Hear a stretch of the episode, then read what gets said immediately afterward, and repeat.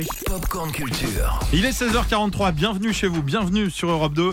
Euh, salut Cédric, avec Salut. toi aujourd'hui on va parler d'un phénomène qui s'amplifie euh, d'année en année dans le secteur du jeu, du jouet. Ouais, le kidulte, vous voyez ce que c'est donc hein? Kidulte, un mélange Ouais. entre kids et adultes peut-être Exactement, kid, adulte, c'est une contraction. Pas mal. Et ce sont donc tout simplement des adultes qui achètent des jouets euh, pour eux-mêmes, de grands enfants donc. C'est peut-être votre cas aussi. Est-ce que vous avez demandé des Barbies ou des Playmobil à Noël Non, Il y a pas une cette semaine. année.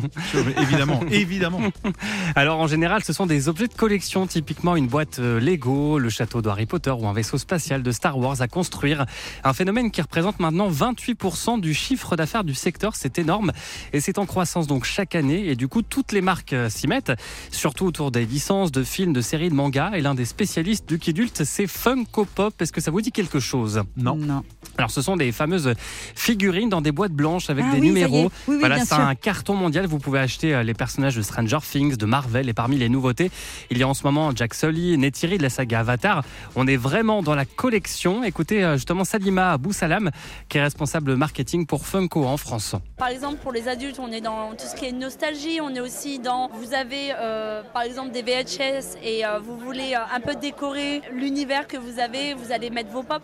En fait, c'est un produit qui est facile à intégrer à n'importe quelle décoration, en fait. Et tout le monde est fan de quelque chose. Et c'est pour ça que euh, je pense que ça marche aussi bien. Ouais, il y a aussi des figurines dans l'univers du sport, de la Ouais. musique. Vous avez Britney Spears, Noel Gallagher, Bono ou encore euh, Whitney Houston.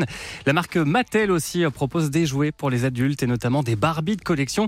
Confirmation de Christophe Salmon, son directeur général. Il y a eu un exemple récent. On a développé par exemple une Barbie euh, Reine Elisabeth et cette poupée s'est euh, vendue en quelques minutes et elle est en train de se revendre très très cher suite aux différents événements euh, qu'il y a eu récemment. On a un produit sur Pokémon, on a des peluches avec The Mandalorian. Ouais, plein de choix. C'est un phénomène qui devrait encore prendre de l'ampleur dans les années à venir. hein. Merci Cédric pour euh, cette immersion dans le domaine du jouet.